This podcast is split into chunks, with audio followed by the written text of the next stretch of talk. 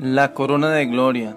A los ancianos que están entre ustedes, yo, que soy anciano como ellos, testigo de los sufrimientos de Cristo y partícipe con ellos de la gloria que se ha de revelar, les ruego esto.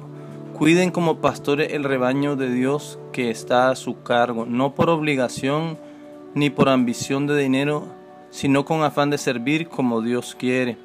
No sean tiranos, con los que están a su cuidado, si no sean ejemplos para el rebaño.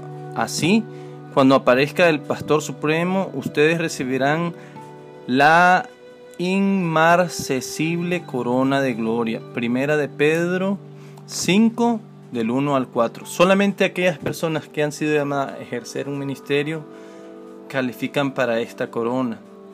Los requisitos son muy claros y muchos pastores fieles al rebaño del Señor finalmente tendrán el reconocimiento que tanto se merecen, pero los que se han enseñoreado sobre personas creyentes que les confiaron o que les han puesto pesados yugos de legalismo sobre sus cuellos serán obligados a hacerse a un lado y ver al Señor recompensar a aquellos que han permanecido fieles a su palabra.